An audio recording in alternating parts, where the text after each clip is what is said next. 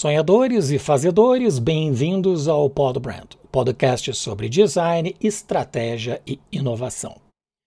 No episódio de hoje, vamos mergulhar no mundo da inovação estratégica e explorar como os empreendedores podem impulsionar o crescimento e a perenidade dos seus negócios. Nós vamos discutir também os principais elementos de um modelo de estratégia efetiva que leva em conta os benefícios da inovação e a busca por soluções para o mercado. Além disso, a importância de alinhar a inovação às necessidades e desejos dos clientes e desenvolver habilidades de análise crítica e objetiva, promovendo uma gestão estratégica efetiva e garantir os objetivos definidos. Nós celebramos o aniversário primum, ou primeiro aniversário em latim, deste projeto. Para marcar esta nova etapa, escolhemos Sêneca, o filósofo estoico, como nossa fonte de inspiração, que há dois mil anos atrás nos presenteou com ensinamentos atemporais de que deveríamos seguir a vida de acordo com a natureza e a razão, aceitar o que está além do controle humano e focar no desenvolvimento do caráter e da virtude. Sêneca também se concentrou na ideia de que a sabedoria é a verdadeira riqueza e isso desenha a nossa missão: ajudar as pessoas a alcançarem sua melhor versão. Gostaria de expressar minha profunda gratidão aos 46 convidados que compartilharam generosamente seu conhecimento e se engajaram com nosso propósito ao longo do primeiro ano. Sou Maurício Medeiros, consultor criativo em design estratégico e branding, mentor e autor do livro Árvore da Marca, uma obra que desmistifica o processo de branding e está disponível na Amazon e no site arvoredamarca.com. Neste episódio, vamos falar sobre inovação estratégica, previsão de cenários futuros versus análise dos fatos. E o convidado de hoje é Luiz Rasquilha. Ele é o CEO do Ecosistema Inova, uma plataforma abrangente que oferece consultoria, educação executiva e pesquisas de tendências. Tem uma vasta experiência em gestão estratégica, inovação e leitura de cenários futuros. Como professor convidado em diversas escolas de negócios e colunista do MIT Sloan Review Brasil e da Executive Digest Portugal, ele compartilha sua expertise em palestras, cursos e publicações. Ele é autor e coautor de 20 livros relacionados à gestão, tendências, inovação, marketing e comunicação. Rasquilha é conhecido por sua abordagem sinérgica e prática para impulsionar a transformação nas organizações. Sua visão estratégica e conhecimento em análise de cenários futuros tornam um guia valioso para empreendedores em busca de estratégias efetivas e inovadoras. Estamos honrados em tê-lo conosco hoje. Rasquilha, seja muito bem-vindo. Prazer é meu, querido Maurício. Sempre bom estar com você. Obrigado pela eh, introdução. Uma honra estar com vocês também. Saber que um ano deste movimento, 46 pessoas já fizeram parte desta discussão e tantas outras virão aí pela frente. Então, em primeiro lugar, muito, muito obrigado pelo convite e sempre um prazer estar com você. A gente já não se via ao vivo e a cores há alguns anos, não é? E agora nos reconectamos aqui é, com muito prazer. A grande Rasquilha, eu é que agradeço a aceitação do convite. Bom rever o amigo. E certamente as pessoas vão sair deste episódio com a sua versão melhorada, pode ter certeza. Entrando no tema, muitos empreendedores pensam que elaborar uma estratégia é burocrático e, quando elaborada, vão para a gaveta.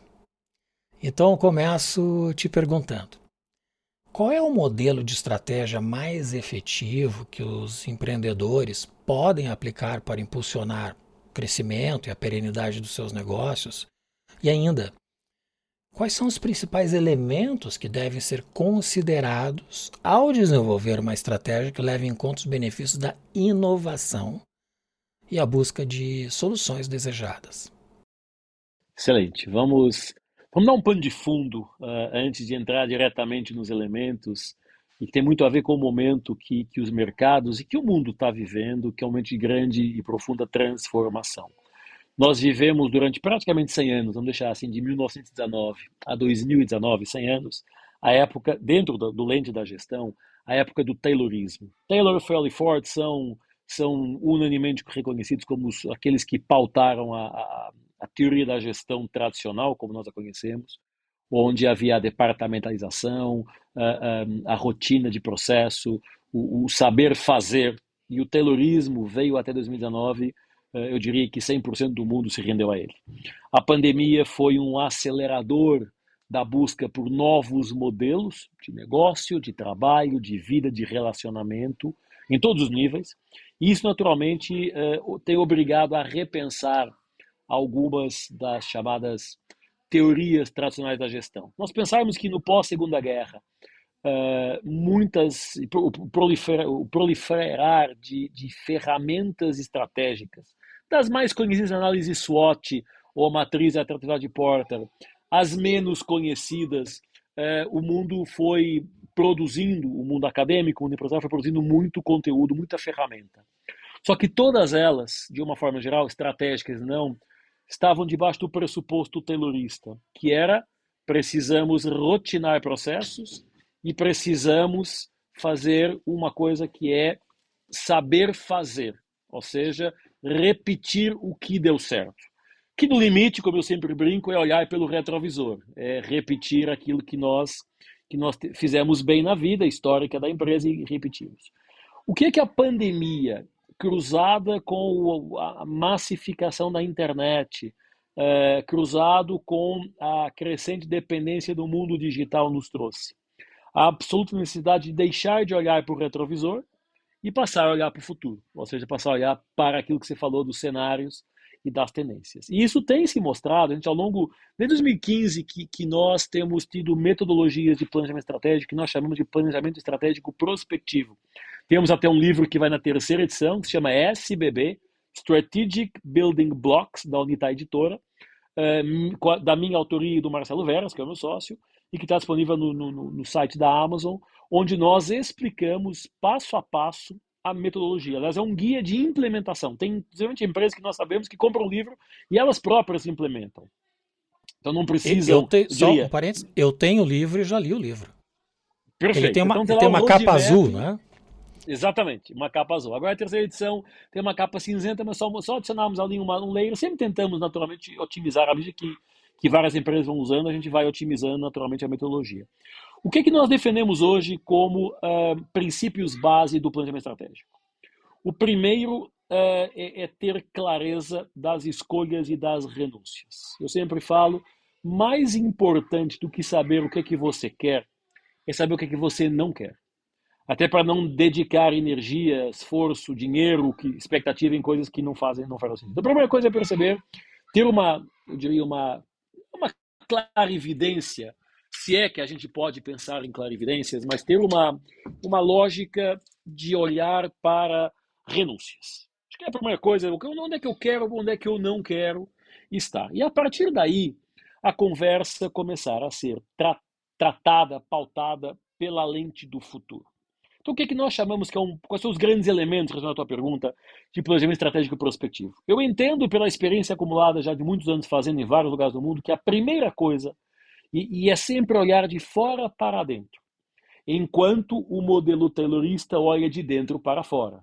O taylorista é quais são os teus pontos fortes ou fracos, por exemplo, e leva e o que, é que você quer vender, leva isso para o mercado. Nós defendemos exatamente o contrário. O primeiro, primeiro elemento é o mapeamento de cenários quais são os cenários futuros, um ano, três anos, vinte anos, aí a lente, é, a linha temporal depende dos negócios, etc., mas tipicamente de três a cinco anos, quais são os cenários que se apresentam, e aí utilizando metodologia de prospectiva, de foresight, quais são os cenários que se apresentam nos próximos anos para o teu negócio, e não é do negócio, mas do, conte do contexto econômico, social, tecnológico, político, ambiental, humano, social, quais, que, empresarial, quais são as transformações que podem, e, e quando fala em cenário, são perspectivas, possibilidades que vêm pela frente. A partir daí, nós começamos a ter uma, e, devidamente aplicada a metodologia de prospectiva e foresight, nós começamos a ter uma clareza do que eu chamo posicionamento estratégico de uma companhia. Porque nós, por muito que eu queira ser, eh, focado, ou muito, muito chato no bom sentido, chato entre aspas, está num posicionamento, se ele não levar em consideração o contexto onde eu estou inserido, é mais difícil ter sucesso. Não quer dizer que não tenha, mas o esforço, o investimento, a resiliência é muito maior. Também não é ir ao sabor do vento. Ah, então o que é está bombando, eu vou perguntar tá bombando. Não é isso, mas é mais ou menos o caminho do meio. O que é que faz sentido em termos de posicionamento? Então, o que é que. Primeiro elemento, cenários e tendências. Olhar para frente para entender o que vem pela frente. Segundo elemento é olhar um pouquinho para dentro da companhia, do, ou da empresa, da startup, do empreendimento, da ideia ou da mega corporation em cima de uma metodologia que nós chamamos de modelos mentais. O que, que são os modelos mentais? São aquelas frases feitas, aquelas verdades absolutas. Por exemplo, ah, aqui não vai dar certo porque sempre foi assim. Ou eu já tentei e não consigo. Ou eu não tenho a habilidade. Aquilo que muitas vezes até nos sabota como, como seres humanos e como empresários. Ah, eu não, vou, não sou capaz. É, é, o Marcelo, meu sócio, tem uma, uma coisa que é, ele usa muito o efeito Roger Bannister. Roger Bannister era um corredor maratonista, uma coisa assim, que provou, uh, há muitos anos, anos 50 mais ou menos, havia uma teoria que dizia que não era possível um ser humano correr uma milha em menos de quatro minutos. Uh, com a estrutura física, fisiológica, era impossível. Roger Bannister foi lá e correu, e daí para frente, todos os anos, alguém batia esse recorde, era possível fazer uh, abaixo de quatro. E o efeito do Roger Bannister diz assim, cara, se o cara do lado consegue, Talvez eu consiga também. Uma coisa é o, o Cristiano Ronaldo ou o Messi marcar um gol daqueles, porque eles são astros, né? E eu assim, eu não sou o Cristiano Ronaldo, não chego nem perto. Outra coisa é o meu vizinho do lado, dar peladinha ali com os vizinhos, fazer um baita gol, se ele conseguiu, eu também consigo. Então é, é um pouco esse movimento de, de, de, de conexão para desmontar modelos mentais. Então, dois elementos principais: cenários e tendências, modelos mentais. A partir daí, e, e, do ponto de vista de business, é o que eu chamo de carta-visão. O que é carta-visão? Não temos como fugir de visão, missão, valores, propósito. O que é que queremos ser, por que que existimos, no que que acreditamos, o qual legado que queremos deixar para poder fazer as escolhas, que eu chamo de apostas estratégicas, e a partir daí os planos de ação. Aí tem objetivo, tem ação, tem cronograma, aí entra no dia a dia, e esse é o grande ponto da, da do importante para não irmos para a gaveta. Porque fazer um planejamento estratégico, que temos feito, tenho liderado muitos projetos, felizmente, ele, ele dá origem a um, a, um, a um, documento, a um documento de orientação. Mas outra coisa verdadeiramente pega é no dia que você começa a implementar. E mais do que implementar, em corrigir rota. Porque às vezes uma coisa que eu defini seis meses, um ano antes, por algum contexto de mercado, uh, uh, regulatório, startup, tecnologia, o que for, pode ser diferente. Ou atingimos antes do tempo determinado negócio, ou acharmos que era um caminho e não e não e não e não chegamos lá. Então, acho que é um grande desafio do planejamento estratégico. E eu lembro que o primeiro grande planejamento estratégico quando eu trabalhei era um projeto para 10 anos, 98, para dois anos, era para 2010. Uh, e, e, eu lembro no final do projeto, o, o, o head, o, o, líder, dizia: Não, agora está feito, nos próximos 10 anos não precisamos olhar mais para isso. Hoje é nos próximos 10 dias. Porque tem tanta coisa acontecendo a nível global, geopolítico, econômico, supply, tecnológico, que é acompanhar com lupa no dia a dia, com os objetivos, com os KPIs. Então, acho que usando a nossa metodologia de SBB, primeiro lente, primeiro layer, olhar para fora as e tendências. Segundo layer, olhar para dentro, cultura organizacional, modelos mentais, o que é que nós acreditamos e quais as nossas competências. Daí extrair um terceiro layer que eu chamo de intenção ou posicionamento estratégico para direcionar depois o quarto e o quinto layer, apostas e planos de ação. E isso tem que ser simples. Não precisa de 300 páginas. Tem que ser em 20, tem que ser em 30. Tem que ser resumido em dois slides, num mapa estratégico que seja direcionador e que seja simples e fácil de todo mundo entender, como eu chamo do PAP, do porteiro ao presidente. Porque se ficar no reduto da alta gestão, da alta liderança, do que for, e, e não descer a operação, não for a quem no dia a dia faz a coisa acontecer, vai, também vai ser mais difícil de fazer, de fazer rodar. Então, acho que tem uma, uma primeira lente uh, e, e, de querer fugir e fugirmos de coisas muito elaboradas. A gente, a gente, é, é, é, a gente tem dificuldade em simplificar. Todos nós somos formatados para não simplificar coisas. A gente gosta de, desculpa a expressão, de encher linguiça. A gente gosta sempre de botar mais, um, mais uma pitadinha, mais uma coisinha. O, o difícil é ser simples. Eu falo muito para os nossos alunos, cara, mais que 20 páginas eu não leio. Então não me dê, não me dê um trabalho de, de, de MBA ou o que for com mais de 20. Ah, mas professor, mas não sei o que na faculdade A ou B, C, eu, eu tenho que fazer ao quilo. Tá bom. Então faça 200, mas ponha 20, uma bolinha nas 20 que você quer que eu leia.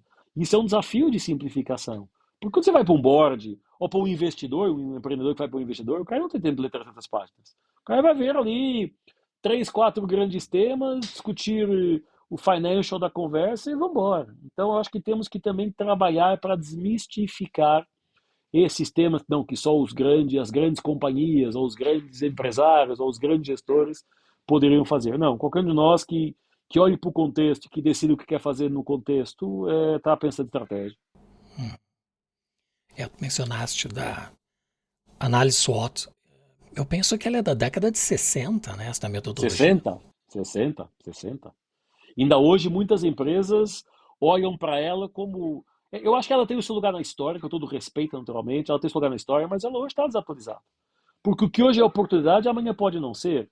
O que hoje é ameaça, amanhã. E é amanhã, é amanhã mesmo, não é daqui a seis meses, é amanhã. Uhum. Porque alguma coisa muda. Então, muitas empresas ainda, mais uma vez, o modelo terrorista, muitas empresas ainda reféns dessas ferramentas dos anos 60, 70, 80, onde o contexto era diferente. Não estou dizendo que era melhor, nem que era pior, mas era diferente. Talvez fosse mais estável, talvez fosse mais previsível, uh, talvez fosse mais redondinho nessa expectativa de, de, de previsibilidade. Hoje, é, até temos muito mais gente no mundo, temos muito mais gente conectada, temos muito mais iniciativa empresarial, temos muito mais tudo. E isso também é um, é um, é um desafio.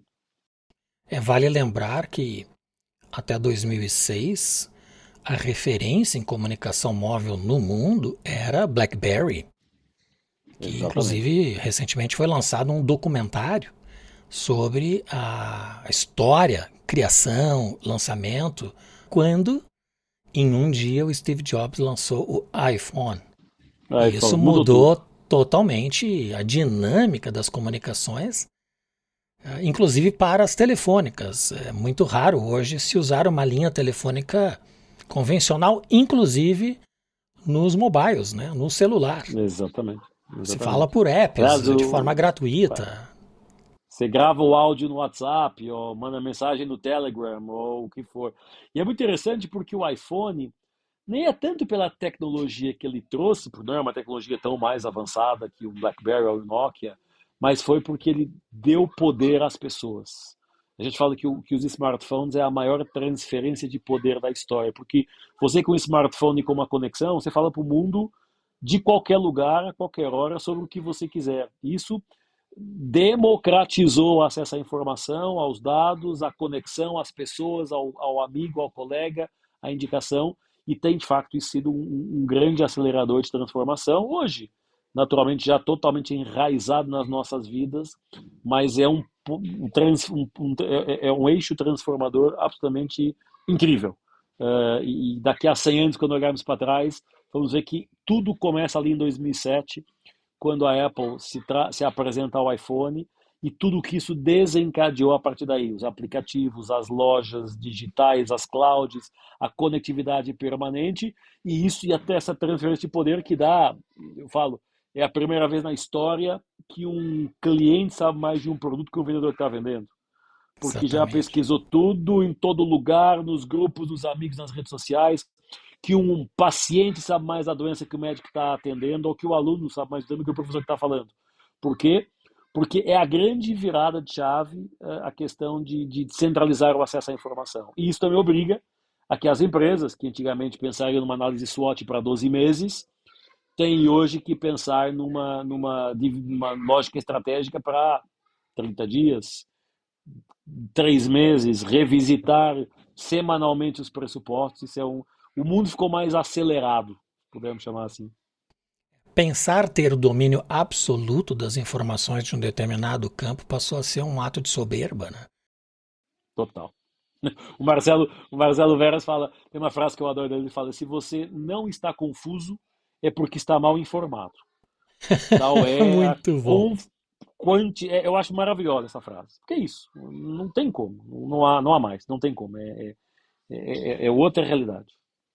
E como nós podemos garantir que a inovação esteja alinhada às soluções desejadas pelo mercado, clientes, em vez de apenas criar algo novo sem efetividade percebida? Esse é um dos temas, para mim, do momento e mais importantes. A inovação, como a gente já conheceu no século XX, era uma inovação de produto. Então, eram as grandes empresas, era a General Motors, era a General Electric, era a Sony, eram grandes empresas que inventavam produtos. E a inovação ficou muito conotada com isso. Inovação é criar produto novo, inventar um produto novo. Eu digo, também é, mas não é só. Aliás, hoje talvez não seja o mais importante. Então, a inovação ela está dentro de um tripé que eu chamo de tecnologia, digitalização e inovação, como três palavras-chave do roadmap da decisão estratégica. Então, a inovação hoje eu acho que nunca foi, tá? Mas ela não pode ser propriedade de um departamento ou uma pessoa, ela tem que ser transversal à cultura da companhia, até para, se todos uh, entenderem o contexto onde estamos inseridos, uh, mais facilmente conseguem gerar ideias para aproveitar oportunidades ou mitigar o risco de alguma coisa que está, sendo, que está se desenhando no horizonte temporal. Então, a inovação tem vindo a assumir um caminho muito de inovação estratégica, não tanto de, não só de inovação de produto ou de serviço. Eu, eu falo há muitos anos que a definição de inovação, ideia nova em ação. Então, sim, temos que trazer sempre ideias novas, mas tem que ser implementadas. Não adianta fazer coisa muito elaborada com tecnologia que não existe ou, ou, ou visão de Marte que está um pouquinho mais longe. E ela tem que ser muito, muito palpável, muito, muito tangível. Temos, claro, inovação incremental, a melhoria do que eu estou fazendo hoje, ou a inovação disruptiva, o redesenhar um determinado contexto uh, de atuação da companhia. Mas a inovação tem, mais uma vez, fruto do impacto da pandemia, do, da questão de, de, de, tecnologia, digitalização, internet, etc., ela tem ganho mais espaço nas, nas empresas, tem ganho muito mais atenção uh, dos executivos, e isso tem trazido. Tem naturalmente algumas empresas que mudam patamares quando inovam.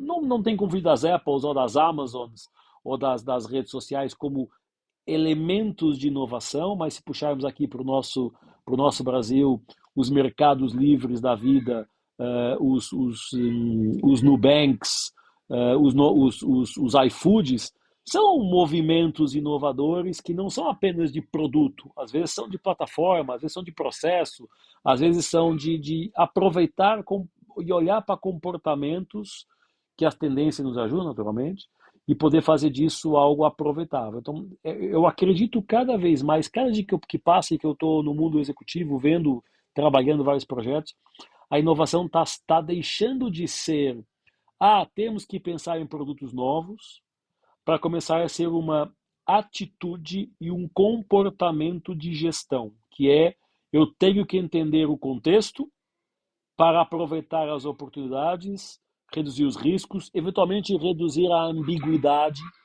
e a incerteza em relação ao futuro. Uh, e isso tem, tem, tem guindado a inovação para um território não tão P&D puro, importante, mas não só, e muito mais inovação estratégica ou gestão da inovação, que é quando falamos da questão de gestão pura, quando as empresas começam a, a usar a inovação como uma estrutura de gestão. Eu acho que o caminho cada vez mais é esse, um, e, e, precisando de olhar para isso muito mais como uma, um comportamento de gestão do que uma, que uma área, uma sala ou uma ferramenta A ou B que vai, que vai, que vai gerar algo novo. É, não basta um projeto pontual, né?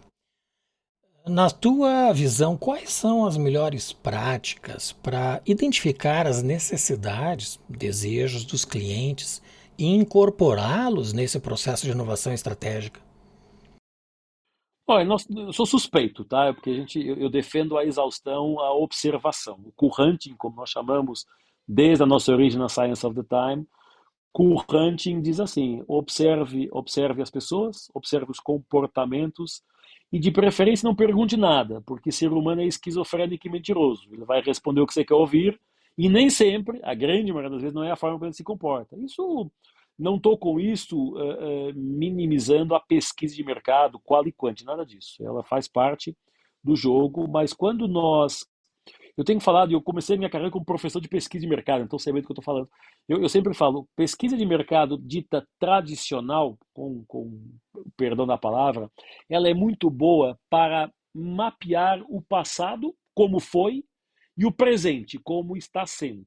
Então, se a pessoa está feliz, não está feliz, gostou, não gostou, uh, entregou o valor que a pessoa esperava ou não.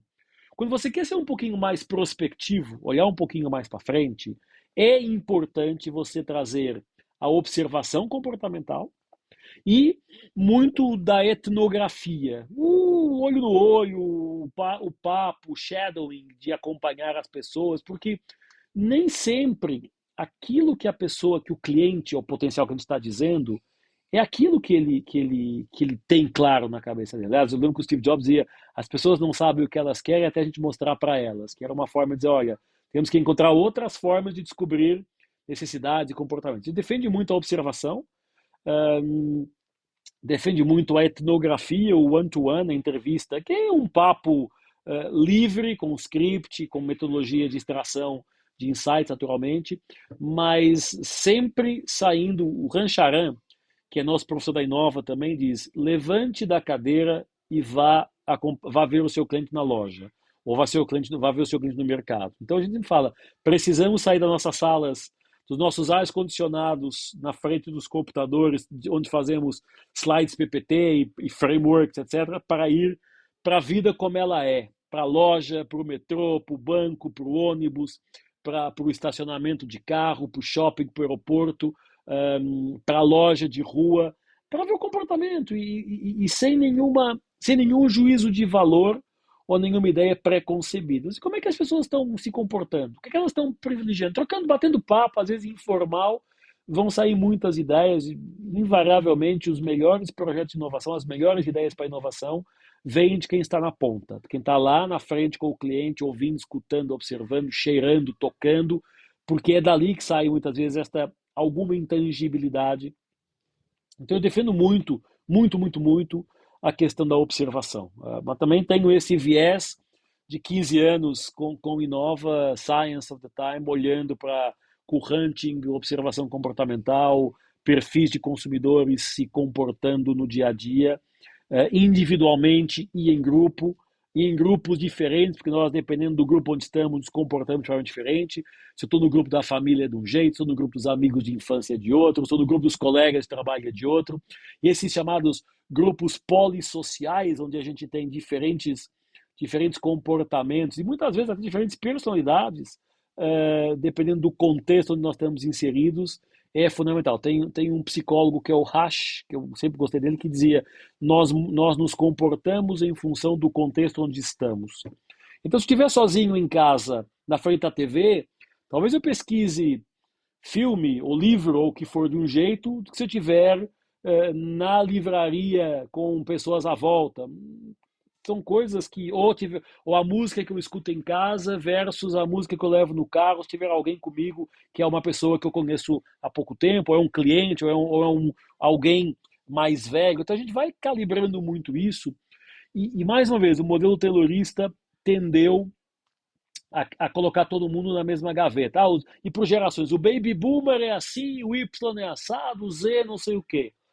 E isso foi tudo sendo transformado, se transformado, se fala muito hoje em jornada de cliente, sendo mais importante do que a segmentação de clientes tradicional. Então, até as metodologias de marketing sendo revistas, o Rancharan diz que todos os livros da gestão de marketing e comunicação têm que ser reescritos, aqueles clássicos, não é? Porque foi tudo, tudo escrito num contexto uh, uh, pré-pandemia e taylorista, e nós estamos hoje numa década pós-pandemia, pós-terrorismo, com um monte de coisa nova acontecendo e com comportamentos de clientes que nós não esperávamos. Então, ah, se fala muito, ah, porque as pessoas mais velhas, as pessoas mais velhas são quem mais consome conteúdo digital, por exemplo.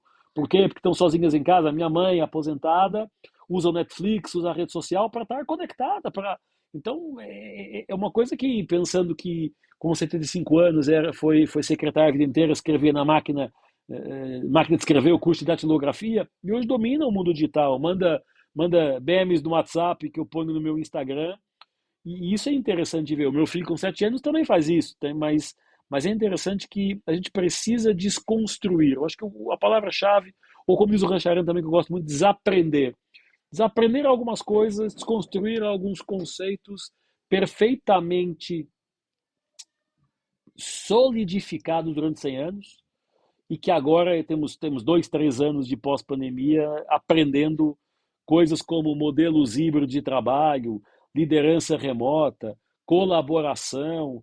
Uh, uh, um dos nossos clientes diz, cara, logo na minha vez é que tudo isso acontece.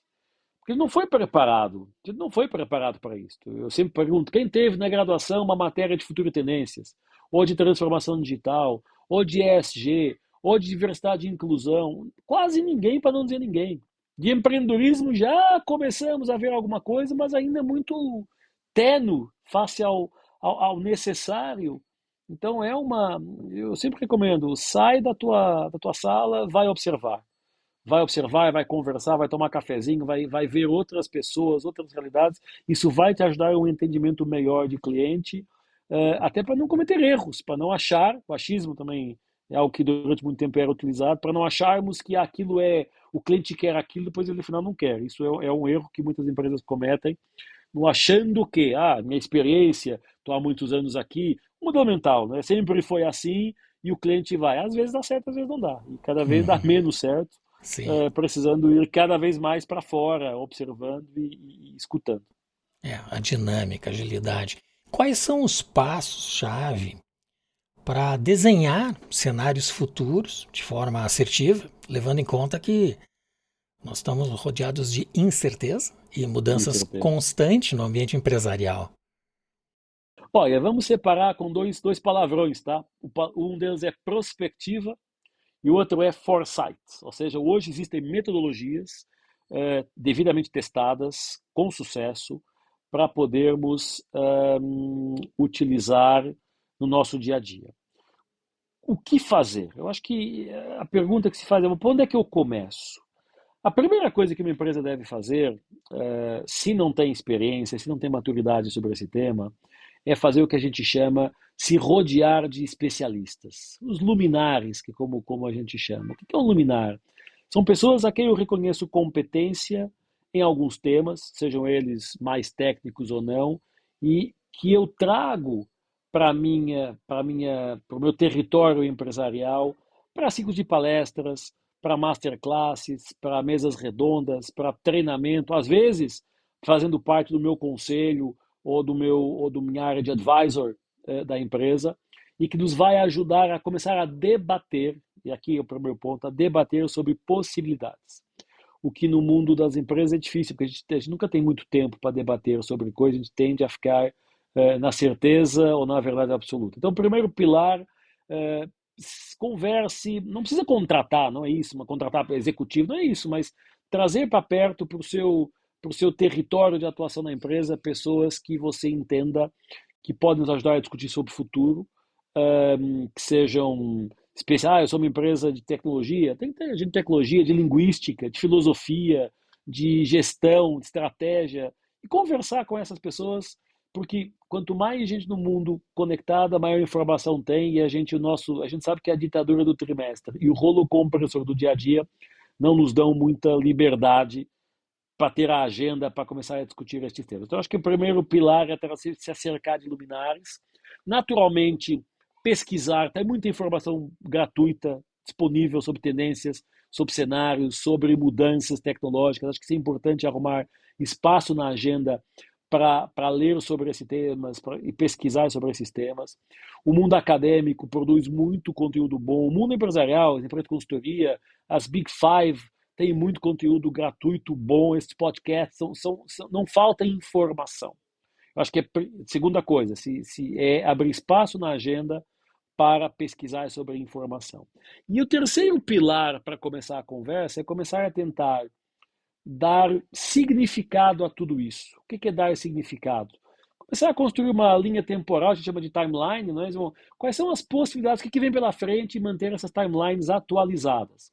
Depois, isso é a visão prospectiva, tá? ou seja, estudar o que pode alterar o contexto. Depois entramos com o Foresight, que são ferramentas mais estruturadas, um, mapas matriciais, business cubes, matriz staff, matriz cenário. Estou falando com um monte de palavrão só para dar que existem, tá? Existem, existem, existe tangibilidade. Não é mãe de Ná, que já isso há muitos anos, e nem, nem bola de cristal. Existe metodologia e existe ferramenta para mapear cenários e a partir daí entrarmos com a mapeamento de tendências. Então eu sempre falo muito em futuro, perspectiva, foresight e tendências, ou futuro e tendências como pilares. A, a forma mais fácil, mais barata e mais rápida de gerar uh, resultado é começar a identificar pessoas que você entende que são relevantes na sua área, são não estou falando de influenciador digital, pessoa conhecida que faz que faz campanha, não é isso. Estou falando de pessoa, aquele cara é é um, é um estudioso, é um investigador, é um empresário de sucesso naquele tema, é um conhecedor, é um professor. Traz ele para próximo, conversa com ele. Eu tenho feito, tenho feito muita mesa redonda na empresa, discutindo sobre temas de estratégia, inovação, digital, educação, eh, varejo, até como, como na Inova trabalhamos muitas áreas diferentes, de coisa, de coisa complexa como mineração até eh, linha de produção de embalagens, eh, educação, seguros, entretenimento ou tecnologia de ponta. Então, temos bench, tem, alguém alguém está pensando nesse tema, alguém já fez alguma coisa, então traz, conversa com ele. É uma coisa que a gente tem muito. É, é, cada vez mais empresas fazendo visitas a outras empresas. Não estou falando só do Val do Silício ou de Israel, estou falando de empresa com empresa. Deixa eu aqui ver como é que o meu vizinho do lado está fazendo e o que, é que ele pode fazer, o que, é que eu posso aprender com ele. Isso é uma forma de olhar para o futuro. E sempre, sempre, sempre a palavra da colaboração, ou como o filósofo Pierre Levy fala, a inteligência coletiva. Ativarmos a inteligência coletiva, porque por muito bom que uma pessoa seja, ela não é melhor do que 20, 10, 15, 20, 30 pensando juntos. Por muito bom que ela seja, eh, ela não consegue ser melhor que 20 ou 30 pensando juntos. Então acho que tem, tem um pouquinho de, de arte, tem muito de ciência, e principalmente de vontade de querer fazer. Eu sou suspeito, é a minha praia, é o que eu gosto, é o que eu acho que eu sei fazer e que tenho e que tenho praticado todo dia nas empresas que a gente trabalha é, cara, se rodeie de pessoas que se, com quem seja legal falar sobre esses temas. E pode ser desde um, um professor de música que nos pode ajudar a articular de forma diferente arranjos, que depois temos que saber fazer, como o Tadeu Breta da Inova diz, as conexões incomuns que eu aprendo com o cara da música, que eu posso, como é que eu posso articular isso na gestão, até a coisa mais do dia a dia, do, do cara especialista em marketing digital, que vai me ajudar a ativar as comunidades digitais, enfim. Então, é, eu, eu, não consigo, eu não concebo, é, nunca fiz e hoje menos ainda, a gestão sem essa lente de olhar um pouquinho para frente. Não precisa olhar para 2100, não precisa olhar para 2050, mas, cara, põe 3, 5 anos na frente. Uh, o que, que, que, que, vai acontecer? O que, é o mundo daqui a cinco anos? O que, é o mundo depois, depois do, no pós-pandemia? O que, é o mundo num pós-guerra Rússia-Ucrânia? O que, é o mundo no pós esta transição da perda de poder do dólar e o ganho de poder da, da, da China e da Índia com as suas moedas para transação de commodities, por exemplo? Está muita coisa acontecendo. E se nós ficarmos reféns do nosso dia a dia apenas, essas coisas vão nos passar ao lado e quando a gente acordar temos um problema para resolver. Talvez não tenhamos tempo de recuperar o tempo perdido. Então acho que é uma, uma mensagem de agenda. Ah, Luiz, tem que parar o que eu estou fazendo. Não, mas bota meia hora por dia para tocar uma ideia, para baixar um estudo, para ler um artigo, para ver um, ver um podcast, escutar alguém falar sobre o tema. Não falta hoje. Quando eu comecei neste tema em 2008, a internet já existia, mas não havia a proliferação de informação que temos hoje. Se hoje você está na frente do Google, faz uma pesquisa minimamente estruturada, não acaba a informação. Você senta frente, na frente de uma inteligência artificial generativa, um chat GPT da vida, se você souber fazer a pergunta certa e tiver a capacidade de alta análise para saber se aquilo está verdadeiramente é, correto ou não, você tem muita informação legal para te ajudar. Ela não vai substituir a tua decisão. Ah, o ChatGPT agora decide tudo. Não é verdade. Ele tem um monte de erro.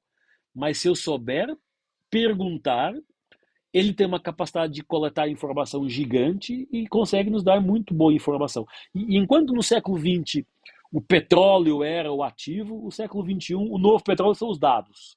E os dados estão disponíveis hoje à distância de um clique, de um comando de voz, para podermos uh, usufruir de tudo que eles podem nos dar.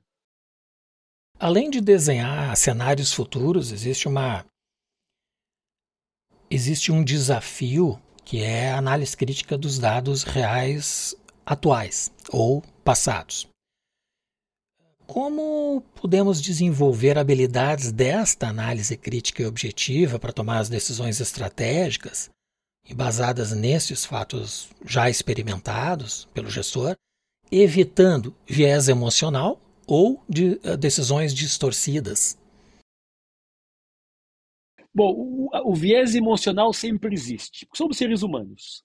Uh, a análise de dados, mesmo por muito preparados que a gente seja, sempre tem um, uma pontinha de dimensão emocional, porque somos seres humanos.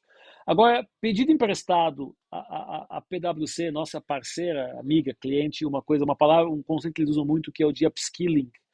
Uh, os dados estão aí, uh, cada vez mais temos dados disponíveis.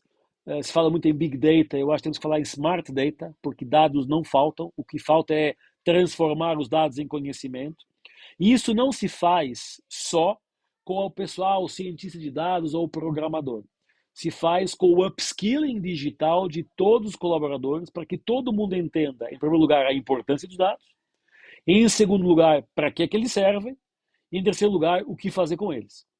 Então, o atendente da loja naturalmente tem um nível de necessidade de dados diferente do gestor de back-office, é verdade. Mas não é o gestor de back-office que tem que ter mais competência para dados, porque ali na ponta está um cliente está um back-office de informação. Então, não é só tecnologia. Aliás, é, é, se fala muito em transformação digital, eu falo que é mais transformação do que digital. Porque não é tecnologia pela tecnologia, é saber o que fazer com ela. Então, o upskilling passa pela compreensão da relevância de dados e de tudo que isso significa e pela adaptabilidade a esses mesmos dados. Então, enquanto o modelo taylorista se, se estruturava na experiência acumulada, e, portanto, pessoas mais velhas, com mais experiência, tinham maior capacidade de tomar decisões. O pós-terrorista está em cima de quem souber analisar dados. Porque dados não faltam. Qualquer um de nós, dos dois aqui, tem os dados espalhados pela web, pelas, pelos perfis de tudo e mais alguma coisa. Então não, não é difícil acessar dados. Claro, proteção de dados, é, privacidade, com certeza. Mas hoje não faltam acesso a dados. O que falta ainda é a nossa capacidade de traduzir os dados em, ou traduzir a informação em conhecimento.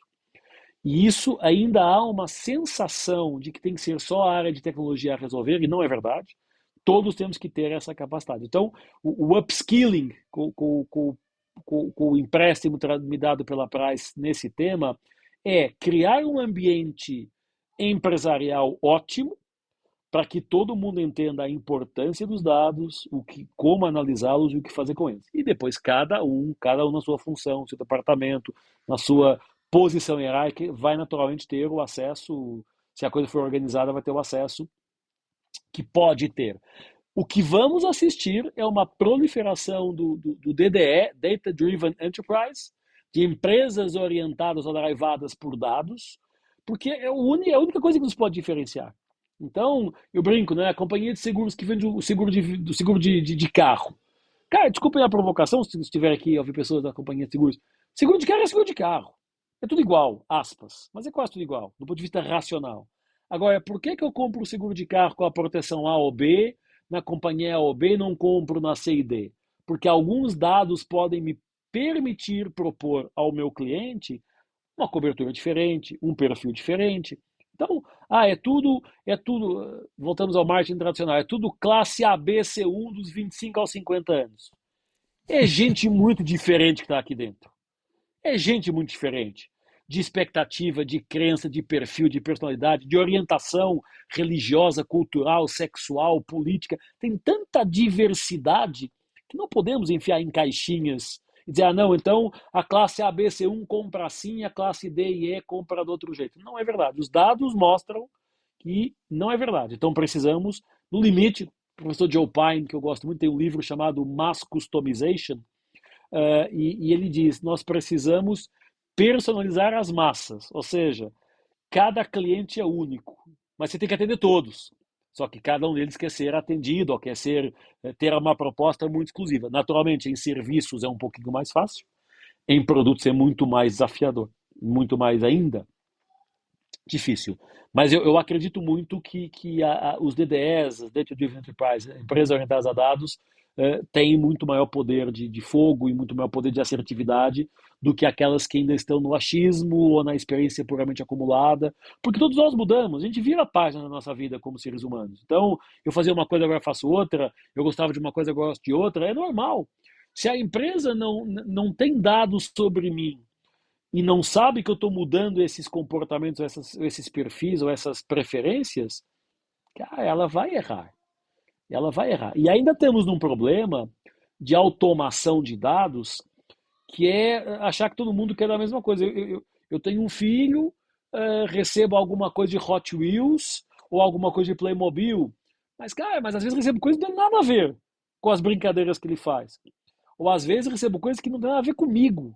Então ainda há alguns. alguns porque se, se eu pesquisar uma coisa na internet, uh, aquilo ativa lá um algoritmo que acha, ah, então se ele pesquisou, ele quer isto. Não é verdade. Às vezes não quero. Às vezes estou só testando para ver como é que fica a questão. E, e, é aquela coisa, um exemplo bobo, mas que é divertido dizer, é, todos nós sabemos que quando vamos para uma compra online, se eu abandonar, botem as coisas no carrinho, se eu abandonar o carrinho e for embora, eu vou receber um e-mail de 20% de desconto, alguma coisa para, para de incentivo para eu voltar aquele carrinho. Eu já sei isso.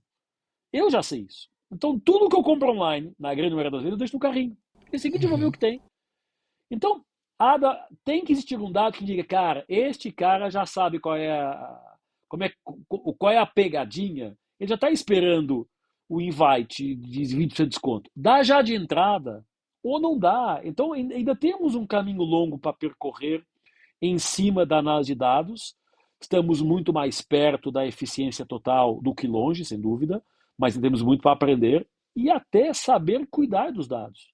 Vou dar um exemplo os meus dados médicos, o meu prontuário médico, eu tenho pressão alta.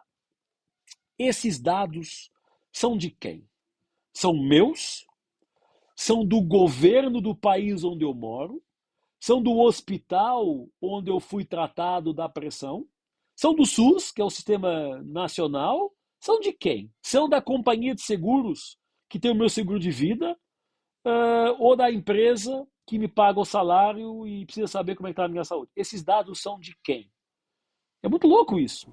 Quem é que uhum. pode acessar esses dados? O que é que se pode fazer com esses dados? Será que se eu tenho um dado que mostra que eu tenho pressão alta e a probabilidade de infarto é grande daqui a 10 anos, eu posso comprar um apartamento financiado em 30 anos? Porque eu tenho lá algum dado. Não, não faz esse cruzamento ainda. E no, bobo, de forma boba, será que o cara está postando muita pizza no Instagram de comida, será que ele não está comendo errado? Como é que eu vou? Então, quando você começa a cruzar, a fazer essas perguntas e a cruzar esses dados, a gente vê a importância deles e, do quanto isso é, é, é, é fundamental para mapear perfis e para ser, mais uma vez, mais efetivo naquilo que são as eventuais propostas para os nossos clientes. É, não dá mais para considerar que determinados hábitos são características de uma comunidade demográfica ou de renda específica. Exatamente. Uma mulher Exatamente. de 60 anos pode estar muito atualizada na moda, por exemplo, coisa que não acontecia 10 anos, talvez Sim, 20 anos atrás. 10, 20 anos atrás. E na minha época de criança, uma mulher de 60 anos era uma idosa e hoje em dia já não é mais. Não é, mas tem mudado no muito. No meio da idade, não é? é uma jovem Exatamente. no meio da idade. Exatamente. É Quais são os benefícios ou limitações de utilizar previsão de cenários futuros em comparação com a análise crítica dos fatos já experimentados para embasar a tomada de decisões estratégicas? Eu, eu, acho que eles não se substituem. Eu acho que eles são complementares. Uh, uh, podemos ter uma lente mais para um lado ou mais para o outro. a análise de dados críticos está talvez um pouquinho mais difundida e mais massificada, mas eu não, eles não são, eles não, ah, um ou outro, tem que ser um e outro. Aqui mais uma vez a introdução do conceito de ambidestria, que temos trabalhado muito nele na Inova. Publicamos recentemente um livro sobre ambidestria corporativa da Unitar Editora, eu e o Marcelo, mais uma vez. Uh, eles são complementares. Então, eu preciso olhar para cenários, eu preciso olhar para tendências, mas tem que cruzar depois com, com os fatos críticos. Fazer, olha, até para até extrair interpretações e, e, apostas estratégicas do que fazer ou não fazer. Então, eles não podem ser. Eu, eu não posso olhar para eles de forma substituta, eu tenho que olhar para eles de forma complementar. Uh, fica um pouquinho mais complexo, fica um pouquinho mais completo também, mas sem dúvida uh, mais clara, maior clareza do, do, que fazer ou não fazer. Os grandes desafios sempre são culturais das companhias. Não é um desafio de orçamento ou de falta de orçamento, não é cultural. É a cultura de ah, ou sempre foi assim, não preciso, ou eu preciso, eu sei o que é que o mercado precisa, não precisa olhar mais para frente. É muita, é, é, é uma questão de cultura organizacional. Mais uma vez, Taylorista, nós os dois e quem nos escuta somos filhos e filhas do Taylorismo. Aprendemos Taylorista, praticamos Taylorista, e ainda hoje temos Taylorista. Mas, mas não dá mais para continuar nessa, nessa pegada de segunda revolução industrial, quando o mundo está quase na quinta, com todas essas mudanças acontecendo. Então, o grande desafio, para mim, é o desafio cultural. Grandes vantagens. É, quando é bem feito e é feito de forma séria, e o que é fazer forma séria? Não é um workshop de um dia para discutir meio de coisa e está resolvido. Não, a coisa tem que entrar no DNA da companhia, o foresight sistemático, pro, traz, providencia à empresa uma base de conhecimento muito grande. Tem um, não, é, não é uma desvantagem, é um problema, mas nem sempre entrega resultado de curto prazo. Nem sempre é quick win. Às vezes estamos apontando para 3, 4 anos de mapeamento que pode, até pode nem se confirmar. Eu sempre falo, eu vendo três coisas que um CFO olha meio torto. Eu vendo futuro, eu vendo intangibilidades, eu vendo possibilidades. E o cara quer, o, quer a métrica do ROI. Né? Eu, quando, qual é o ROI que me traz? Cara, não é tão linear assim. Uh, agora, o maior desafio que a gente tem enfrentado, e cada vez menos porque, porque o mundo tem nos ajudado nesse caminho, é o desafio da barreira cultural. Então, hoje não é incomum empresa familiar, empresa menor, uh, dizer, olha, eu preciso começar a olhar aqui para dados que eu tenho no meu dia a dia, mas também olhar um pouquinho mais frente. O, o, o Marcelo tem uma, tem uma, uma analogia aqui de um, de um professor nosso do, do, do programa de conselheiros, diz assim, um carro tem sempre dois faróis. O farol baixo para olhar para os buracos e o farol alto para olhar para as vacas. Eu não posso ficar só de farol alto, nem só de farol baixo. Se eu ficar só de farol baixo, eu entro, eu desvio do buraco e não vejo a vaca. Se eu olhar só para farol alto, eu vou desviar da vaca, mas não vejo o buraco. Então eu tenho que ter os dois, eu tenho que ter a capacidade de cuidar do hoje, com os dados, com, com, com o que paga a conta do dia a dia, mas também olhar para frente, ver desviar dos buracos, mas não mas também desviar das vacas, porque senão uma coisa não vai, não vai dar certo. É muito boa analogia. Com o impacto não, dessa. É, com o impacto da abundância de informações passadas, presente e do futuro, como nós podemos promover uma gestão mais efetiva e garantir que as equipes sigam a estratégia definida, evitando os desvios, sobretudo motivados pelo multitasking negativo, que é a, dispersão do foco. É, esse, é esse, é esse, é esse eu diria que essa talvez seja a questão chave do nosso dia a dia. A gente tem tanta coisa acontecendo, tem tanta demanda, tanto incentivo, tanta inspiração, que às vezes é difícil nos mantermos focados. Né? Aliás, já se fala muito na, na questão das multitelas, do, do, multifocal. As crianças, no meu caso, meu filho, não consegue do, do de A a Z de uma coisa. Pelo meio enfia mais 20 coisas. Esse é um desafio. É, eu acho que a gente precisa ter a célebre frase: o que é combinado não sai caro. É, todo mundo tem que estar de acordo com o caminho e ele tem que ser claro para todo mundo para que não existam deficientes, não é deficientes, mas, mas dúvida na interpretação. Então, acho que esse é o primeiro ponto. Eu preciso garantir que todo mundo está na mesma página uh, conceitual, estratégica, metodológica, porque, porque senão, senão cada um interpreta do seu jeito. Se eu não deixo claro o que eu quero e o que eu não quero, e quando eu deixo claro, não é uma imposição, é uma construção, mas se não ficar claro e não ficar comprado por todos quantos fazem parte da jornada, dá aso a, a más interpretações, dá aso a escolhas diferentes e às vezes dá aso a caminhos diferentes. Então, ah, mas nós, é, o caminho é aquele, mas ninguém explicou o caminho era aquele. Eu tô, intuíram. E é óbvio. Ah, mas isso é óbvio. Nem sempre. O que é óbvio para mim pode não ser óbvio para outro cara do outro lado. Veja-se a, a, importância do UX, User Experience. Será que o que é óbvio para você é óbvio para o nosso cliente? Então, acho que esse é um ponto. Garantir um alinhamento entre todos na companhia de, de expectativas, de caminhos e de conceitos é, é, é reduzir 70% dos problemas de interpretação e de escolha e depois garantir também o dia a dia, a implementação. Aí nós já falamos disso, o desafio de manter o processo rodando, é, de, de conseguir fazer com que isso, que isso seja algo é, operacional. É uma rotina, a partir de uma rotina. Nós temos nas empresas que trabalhamos estratégia, temos alocado, aspas, tá, mas dedicado a alguém para acompanhar o dia a dia do, do, do, plano estratégico. Então, cara, você tem ali cinco objetivos, oito atividades e oito entregáveis para oito datas, cara, tem que ter alguém controlando e perguntando, e aí, aquele entregável naquela data, cadê?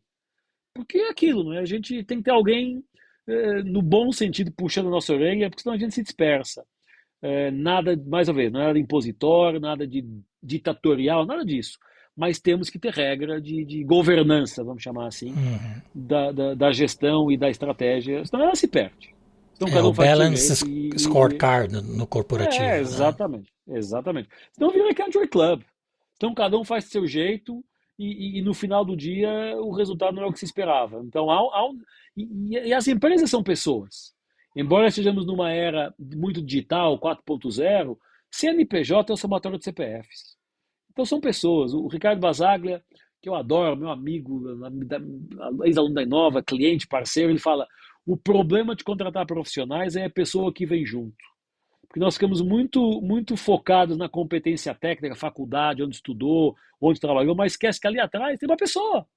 Tem uma pessoa que às vezes tem uma noite mal dormida, às vezes o filho está com uma dor, uma, dor uma, uma, febre, às vezes a esposa ou o marido não estão bem, às vezes está com uma indisposição. São pessoas, são seres humanos.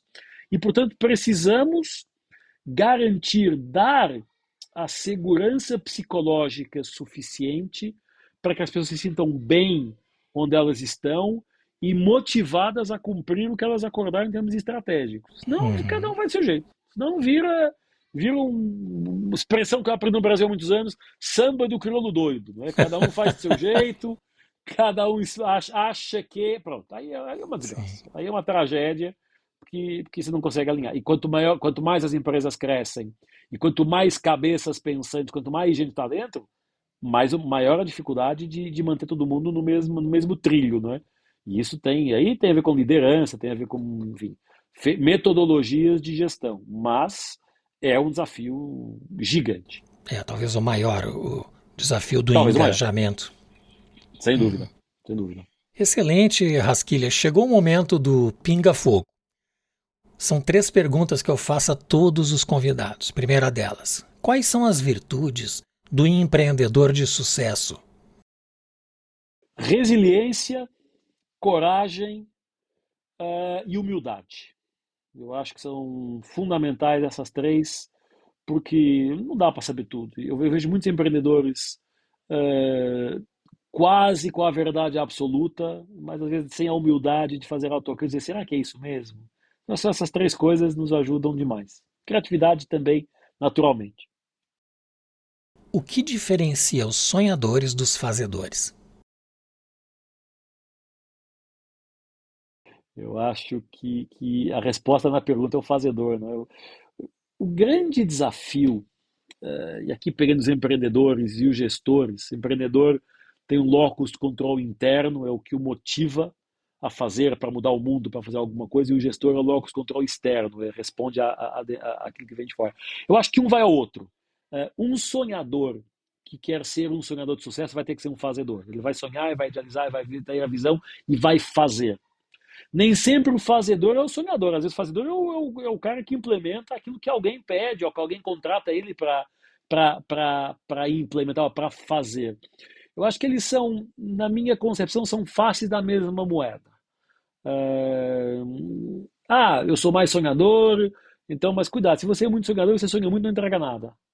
É, e se você for muito fazedor, uh, execução pura, sem perceber o que está acontecendo, se olhar um pouquinho mais para frente, também vai começar a executar a coisa errada. Então, o pior que temos, desculpa a expressão, é burro com iniciativa. Porque se ele não sai, não, não, não tem clareza, e dá para os dois lados, tá? Sonhador ou fazedor, burro com iniciativa, é uma tragédia também, porque ele um sonha e não implementa, outro implementa sem saber o que está fazendo. Eu acho que eles, eles são face da mesma moeda. E, e o, o, empreendedor de sucesso tem que começar por ser um sonhador, um visionário, um corajoso, mas tem que ser um fazedor, porque senão aquilo não sai do papel, não se concretiza e lá na frente frustra a expectativa de alguém que, que pensou, que sonhou, que, que ousou, mas depois não conseguiu implementar. E a última, o que é design? Design tem eu, eu acho que tem muito a ver com a vida. Design para mim é vida. É a vida de, de, de, de juntar forma com funcionalidade, é, de criar um sorriso no rosto do outro lado. É, tem que ser bonito? Tem, mas tem que ser simples, tem que ser user-friendly, tem que ser lean, como a gente sempre chama. E, e design está em tudo à nossa volta.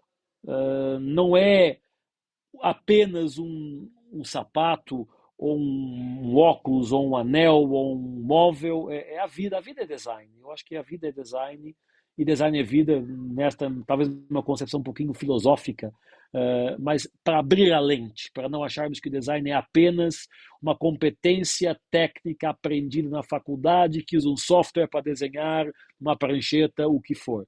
É isso, também é isso. Mas se antes disso não tivermos a inspiração, a motivação, a emoção, a vida nos, nos orientando, que a prancheta não, não, re, não reproduz aquilo que a gente gostaria. Então, não sou um especialista na área, o especialista na área está me entrevistando aqui, mas é a minha, é a minha interpretação do tema com, com, com o pedido de desculpa pelo, pela eventual incorreção que eu possa trazer nessa definição.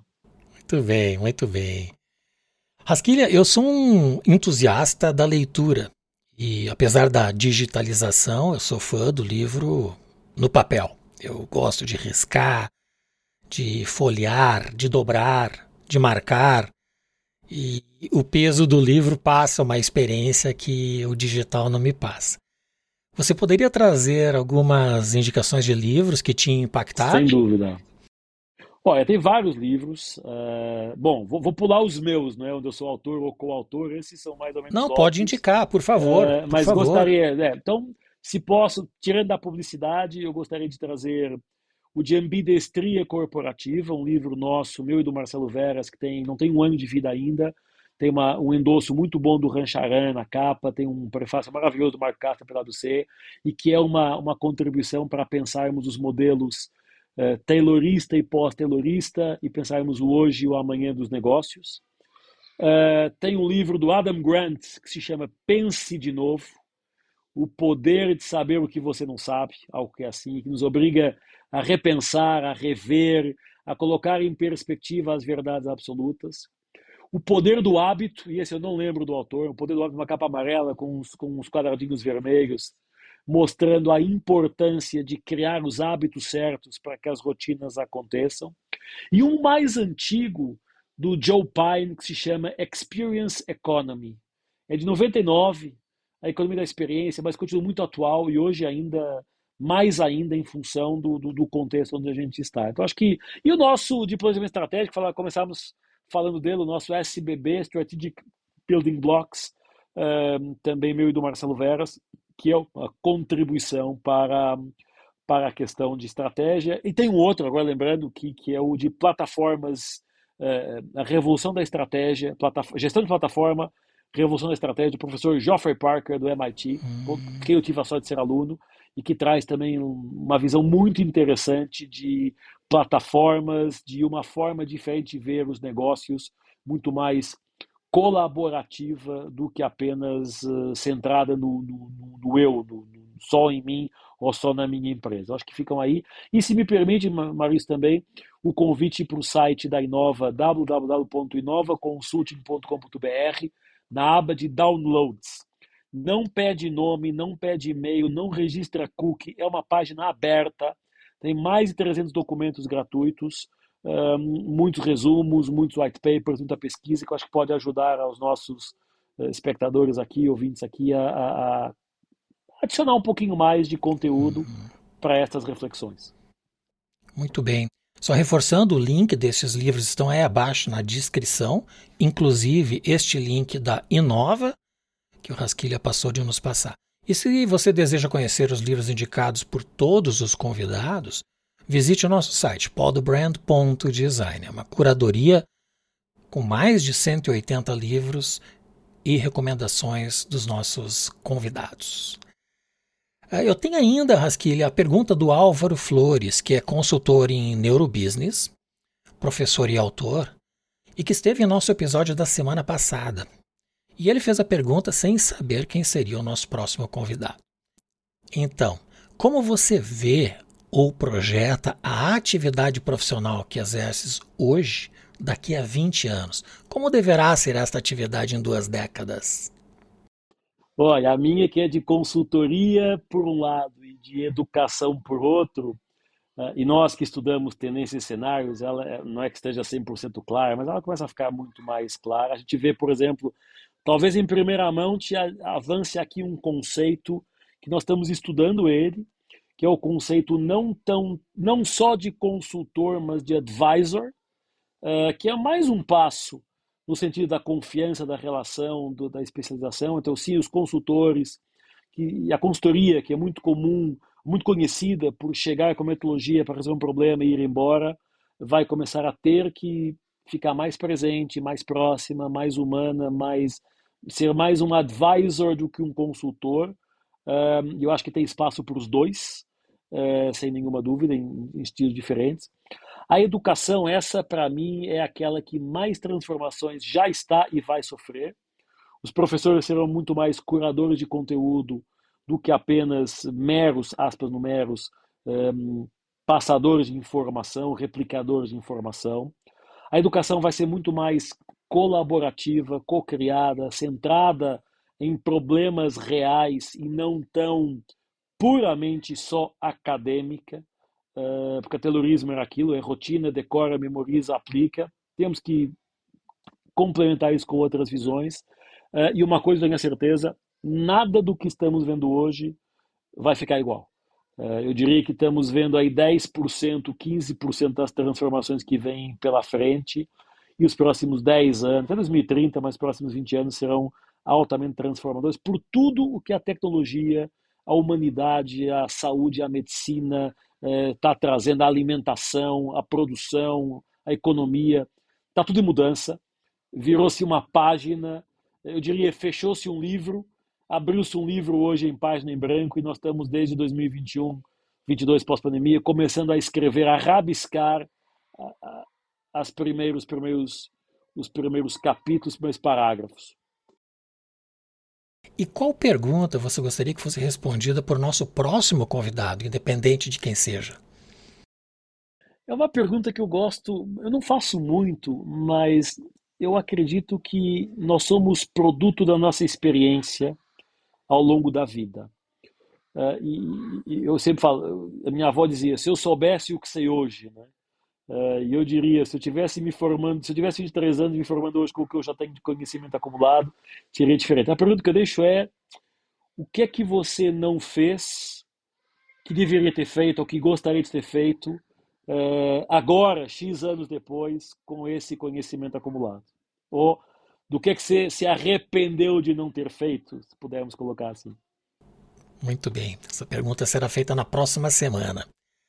Rasquilha, Chegamos ao final, gostaria de te agradecer. Foi uma alegria te ter hoje no Pod Brand, rever o amigo e, sobretudo, com esse conteúdo maravilhoso de em gestão, uma masterclass é, que você nos brindou. Muito obrigado de coração. Obrigado, eu te agradeço demais, Maurício. Sempre bom estar com você. Espero que a gente não fique agora 10 anos praticamente sem se, sem se rever, porque de repente passa uma década, o tempo passa rápido. Te agradeço demais.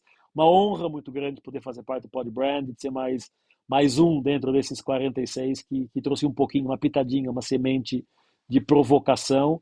Uh, e naturalmente para você e para todos que nos seguem aqui, super à disposição para aquilo que acharem que eu possa contribuir e ajudar.